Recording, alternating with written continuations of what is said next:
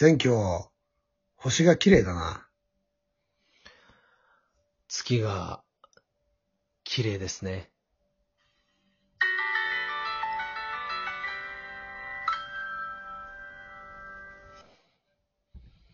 皆さんこんばんは。ミッドナイトテンプルラジオのお時間です。お相手は埼玉県上元寺副住職の兄弟二人、私全教と、全城になります。全城になります。今違うの？何になるんだてか、オープニング、はい、よろしくお願いします。オープニング、キモかったな。気持ち悪かったね。こんなに気持ち悪いことはねえよ。もう、おっさんだからな気持ち悪かったね。おっさん二人が、月が綺麗だとか、なんだとか綺麗だったね。ロマンチックだね。うん。ええまあじゃあ今日はね、早速本題の方に入っていきたいんだけれども、どうする？今日は。ええ星祭りについて出やたっ。ていきましょ出た人気行事来たよ。う。うん、もうなんかね、うちのお寺の本丸の部分に、んうん迫っていくっていううんうんうんううん。んまあ星祭りというと、なかなかあ聞いたことがない方もね、いらっしゃるかもしれないいや、多いと思う。うんうんううん。ん、そうだよね。うん意外と馴染みないのかね。ううんうん。まあ、そのあたりの概要からね、ざっくり話していきたいと思うんだけれども、ほまあそもそもじゃあ、星祭りって何かっていうと、う。うん。簡単に言うと、お星様を敬うお祭りなんだけれども、そのお星様とは？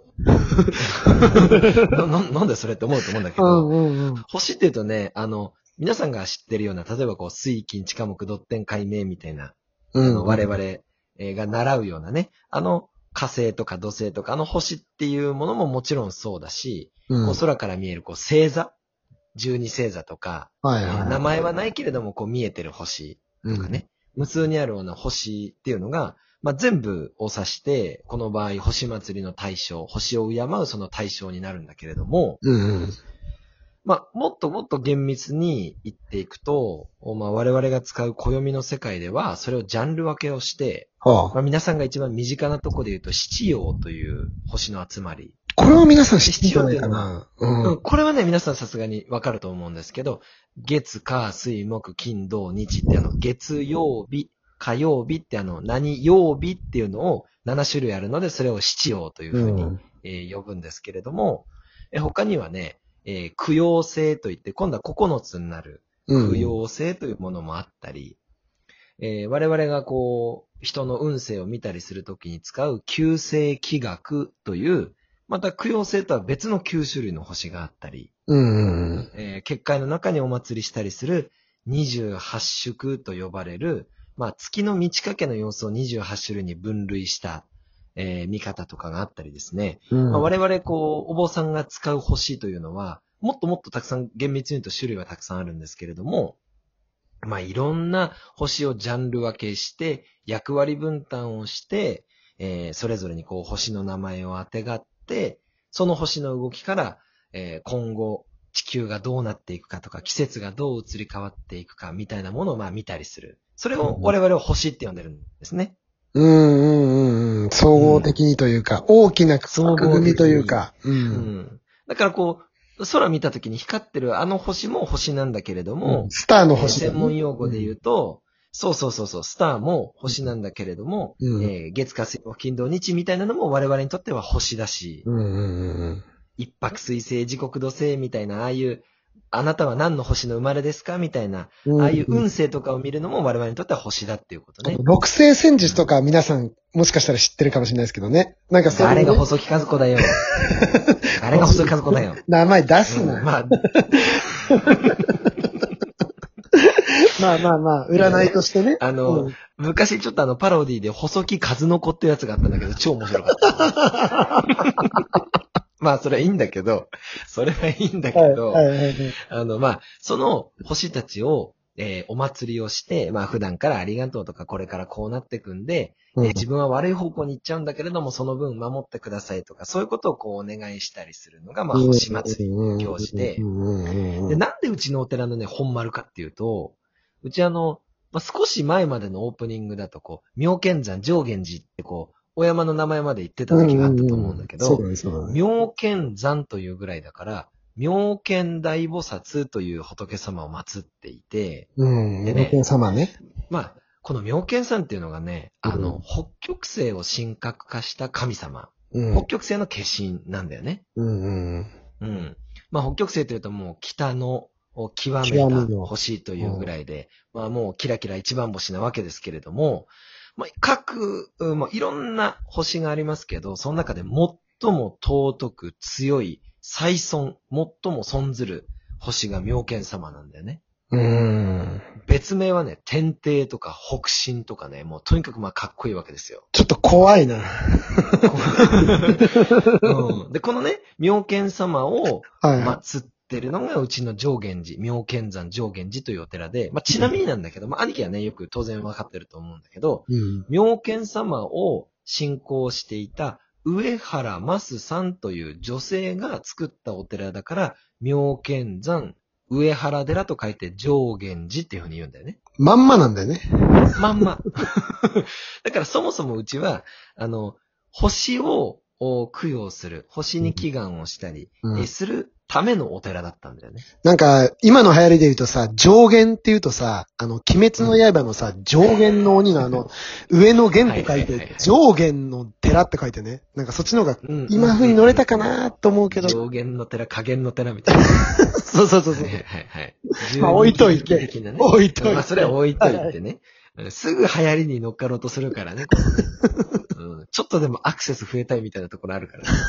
う んはいはい。でね、この星、妙見様にお願いをして、うんえまあ、妙見さんというのは当然星の中のトップだから、うんさっき言ったような七曜とか九曜とか九星、二十八宿、六曜とか、えー六星とか、えーあ、六曜っての忘れてたね。六曜ってね、友引きとかさ、あ、そうだね。大安とか。ああいうの。の六曜って言うんだけどね。うんで、そういうのも含めて、すべての星のトップが妙見様なので、うん。妙見様にご供養しながら、す、べ、ての星に、えー私のことどうぞ一つ、来年もよろしくお願いします、みたいなことを、12月の21日かな？えー今年はねうん。うん、上限寺ではお勤めをおしますので、10 12月21日、当時の日の14時から、えー上限寺で、えー開催しますので、まあちょっと告知になっちゃうんですけど、まあもしね、えーご参拝いただきたい我々に会いたい方は。という方は、えーぜひいらしていただければなと思います。はいはいまあ、消毒等々ね、えー対策をしながら行事を行いますので、ご安心ください。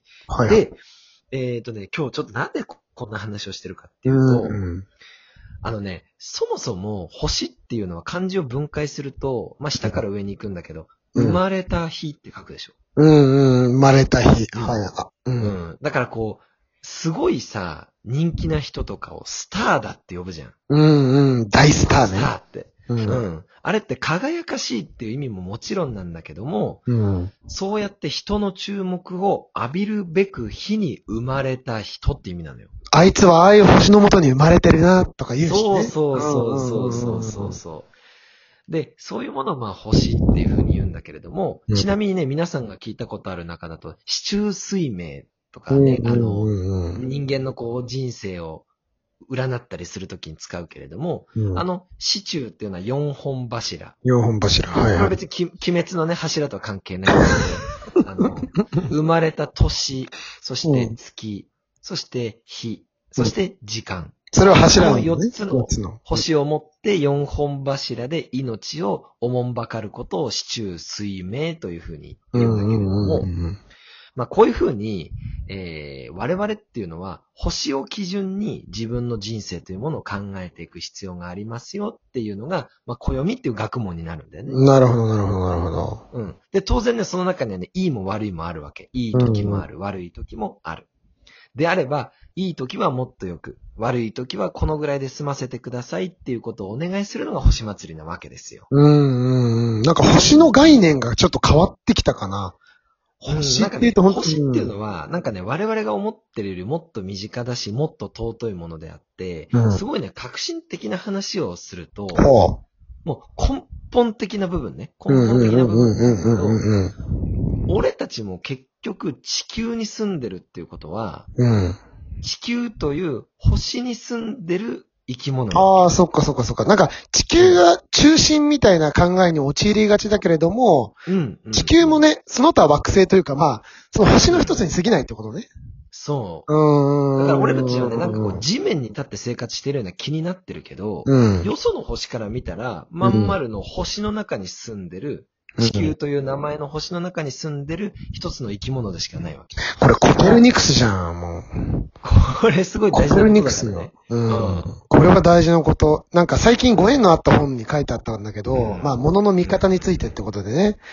やっぱり人間ってこう自分を中心に物事を考えがちだから、あーコペルニクスが地動説を唱えるまでは、まあ天動説、うんまあ地球が中心でその他の惑星がその周りを回ってるっていうような。うん。だけども本当は全く真逆だったわけじゃん。地球が回ってるっていう。